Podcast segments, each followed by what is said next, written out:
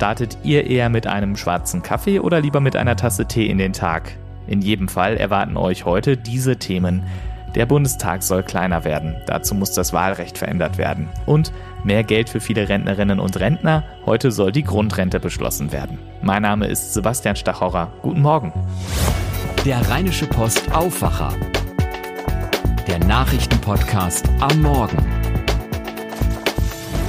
Heute ist der 2. Juli 2020 und wir starten mit einem Blick aufs Wetter. Es regnet. Endlich, muss man sagen, zumindest wenn man an die Pflanzen denkt. Wenn man natürlich gerade raus muss und ein Schauer kommt, dann ist das nicht so toll. Die Gefahr besteht heute. Es bleibt wechselnd bis stark bewölkt und immer wieder kann es schauern. Am Nachmittag sind sogar Gewitter mit Starkregen möglich und das bei 19 bis 24 Grad und mäßigem in Böen teils starkem Wind. Morgen bleibt es wechselnd, der Regen wird aber seltener und Samstag soll es sogar trocken bleiben. Auf zwei Themen schauen wir jetzt und darauf, was heute wichtig wird. Fangen wir an mit guten Ratschlägen. Die fallen einem ja besonders schnell ein, wenn es um die Probleme anderer Leute geht. Bei sich selbst, naja, da fällt es dagegen schon schwerer, etwas zu verbessern. Kennen wir aus dem Alltag, ist in der Politik genauso. Besonders schwierig sind da Diskussionen um Politikergehälter, politische Strukturen oder das Wahlrecht. Genau das soll schon seit langem reformiert werden. Es klappte bisher nur einfach nicht. Jetzt, gut ein Jahr vor der nächsten Bundestagswahl, kommt Schwung in die Sache. CDU und CSU haben einen Vorschlag gemacht und der Koalitionspartner SPD könnte mitziehen. Was das bedeutet, darüber spreche ich mit Gregor Mainz aus unserem Hauptstadtbüro. Fangen wir vorne an. Worum geht es da überhaupt? Was ist das Ziel der geplanten Wahlrechtsreform? Das Ziel ist ganz klar, der Bundestag soll nicht weiter aufgebläht werden. Eigentlich hat er nämlich 598 Abgeordnete, derzeit sind 709 und weil immer mehr Parteien äh, dazukommen, ähm, die Großen immer kleiner werden, sorgt das Wahlrecht im Moment dafür, dass es 709 Abgeordnete sind und im Zukunft durchaus über 800 werden könnten.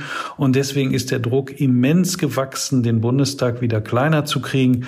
Äh, in der internen Fraktionssitzung hat die CDU-Vorsitzende klargemacht, also wir steuern hier in eine Rezession rein. Es könnte sein, dass wir nächstes Jahr den Bürgern verdammt viel abverlangen und dann sollen die nicht auf uns weisen können, dass, wenn es um uns geht, wir uns selber nichts abverlangen. Wieso ist es für die Parteien so schwierig, sich auf eine Idee zu einigen? Ja, es geht eindeutig darum, wer im Bundestag wie stark vertreten sein kann. Und da ist es natürlich erheblich, ähm, ob man bei den Ergebnissen der Erststimmen zusammenstreicht oder äh, bei den Landeslisten weniger zum Zug kommen lässt. Das ist für manche Landesverbände innerhalb kleiner Parteien existenziell, ob sie überhaupt noch im Bundestag vertreten sei, wenn man an der einen oder an der anderen Schraube dreht. Die Unionsabgeordneten sind zum größten Teil über die Erst Erststimme gewählt, haben also ihr Direktmandat bekommen und deswegen waren vor allen Dingen Grüne, FDP und Linke daran interessiert, bei den Erststimmen stark zu streichen und etwa die Zahl der direkt gewählten Abgeordneten von 299 auf 250 zu bringen. Auf der anderen Seite äh, sagt die Union, äh, Moment mal, äh, die 299 direkt gewählten Abgeordneten waren nie daran beteiligt, dass der Bundestag immer größer geworden ist. Das waren diejenigen, die über die Landesliste gekommen sind. Also müssen wir da rangehen. Und dann kann man sich gut vorstellen, dass da die beiden Seiten nur sehr schwer zusammengekommen sind. Die Union hat nun einen Vorschlag gemacht. Was steht drin? Ja, der Vorteil dieses Vorschlages ist, äh, wenn wir an die letzte Antwort denken, dass er beide Elemente zusammenführt. Also es geht einerseits, und das macht die CSU zum ersten Mal in der jahrelangen Debatte mit, daran, die Zahl der direkt gewählten Mandate zu zu kürzen. Von 299 soll es auf 280 gehen. Das ist die eine Seite. Auf der anderen Seite sagt sie aber auch, dass nicht jedes bei den großen Parteien hinzugewonnene Überhangmandat auch ausgeglichen werden soll.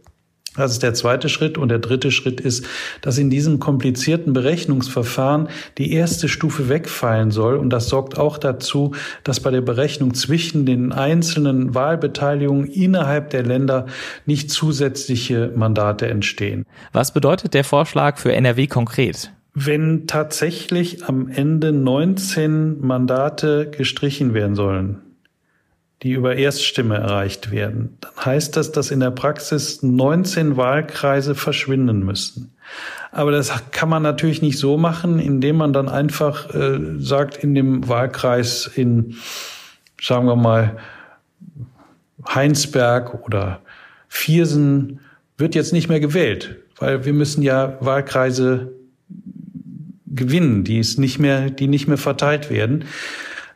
Dann geht das natürlich nicht. Jeder muss natürlich an der Bundestagswahl teilnehmen können und deswegen wird das ein ziemliches ähm, Tauziehen werden, welches Dorf, welcher Stadtteil in welchen Wahlkreis verschoben werden muss, damit man am Ende 19 weniger hat. Und in NRW bedeutet das, wenn man das runterrechnet, dass vier Wahlkreise verschwinden müssen. NRW-Wähler werden also dann vier Abgeordnete weniger nach Berlin in den Bundestag entsenden müssen. Und es gibt so ein Bauchgefühl bei den Verantwortlichen, dass da so ungefähr auch mehr als ein Dutzend, vielleicht 15, 16 Wahlkreise insgesamt neu geordnet werden müssen.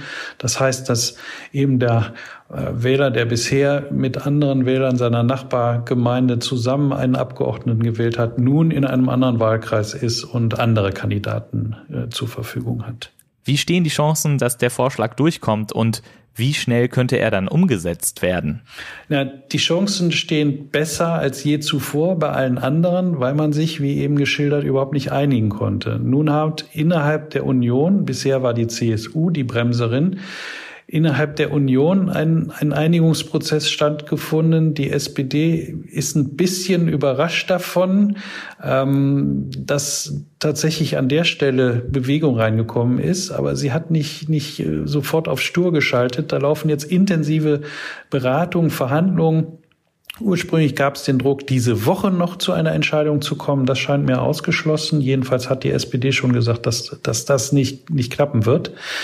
Ähm, also werden die Gespräche weitergehen. Möglicherweise tut man gut daran, ähm, die Wahlkreise sich schon mal anzugucken, damit man dann äh, einen Plan in der Tasche hat, wenn man im September äh, tatsächlich zu einer Entscheidung kommt.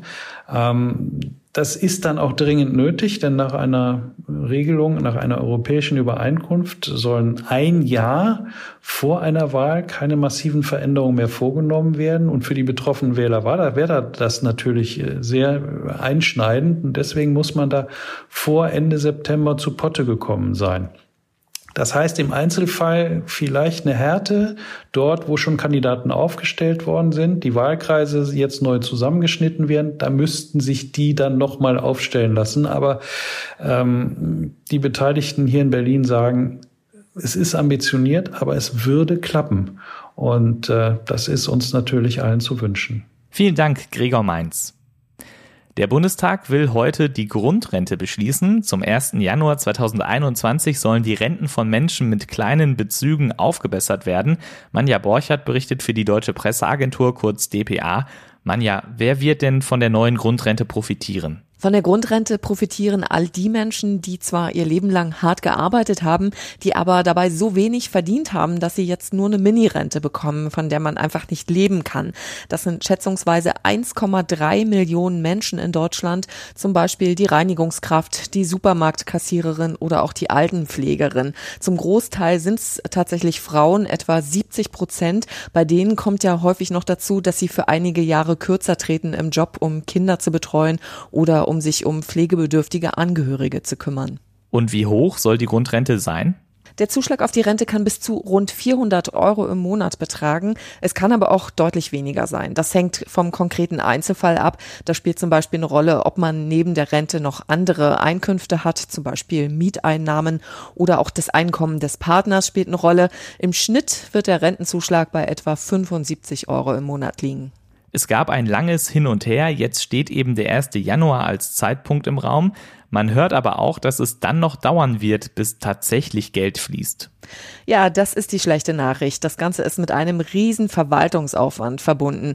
Die deutsche Rentenversicherung muss jetzt für etwa 26 Millionen Rentner prüfen, wer hat Anspruch auf die Grundrente und auf wie viel. Das muss ausgerechnet werden. Für die Einkommensprüfung sollen zwar die Daten mit den Finanzämtern abgeglichen werden, weil es soll ja kein Rentner nochmal einen extra Antrag stellen und Unterlagen einreichen müssen, aber das muss eben auch erstmal organisiert werden, technisch gelöst werden. Ja, und bis das erste Geld tatsächlich fließt, das wird noch mindestens bis nächsten Sommer dauern. Viele Rentner werden sogar noch bis übernächstes Jahr auf ihr Geld warten müssen. Aber es wird dann rückwirkend ausgezahlt. Also, die Grundrente soll 2021 in Kraft treten. Das Geld gibt es dann vielleicht aber auch erst 2022. Vielen Dank, Manja Borchert. Außerdem will die Große Koalition im Bundestag heute den zweiten Nachtragshaushalt, der wegen Corona notwendig wurde, verabschieden und schärfere Strafen gegen das sogenannte Upskirting beschließen, also das Fotografieren unter den Rock. Und diese Themen solltet ihr heute im Blick haben.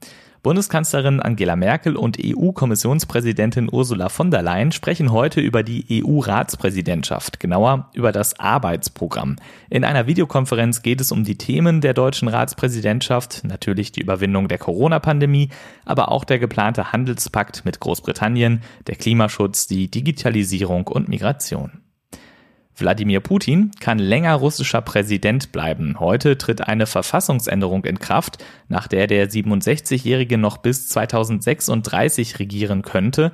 Zu der Änderung gab es eine Volksabstimmung. Rund 78 Prozent haben dem Vorschlag nach Angaben der Wahlkommission zugestimmt.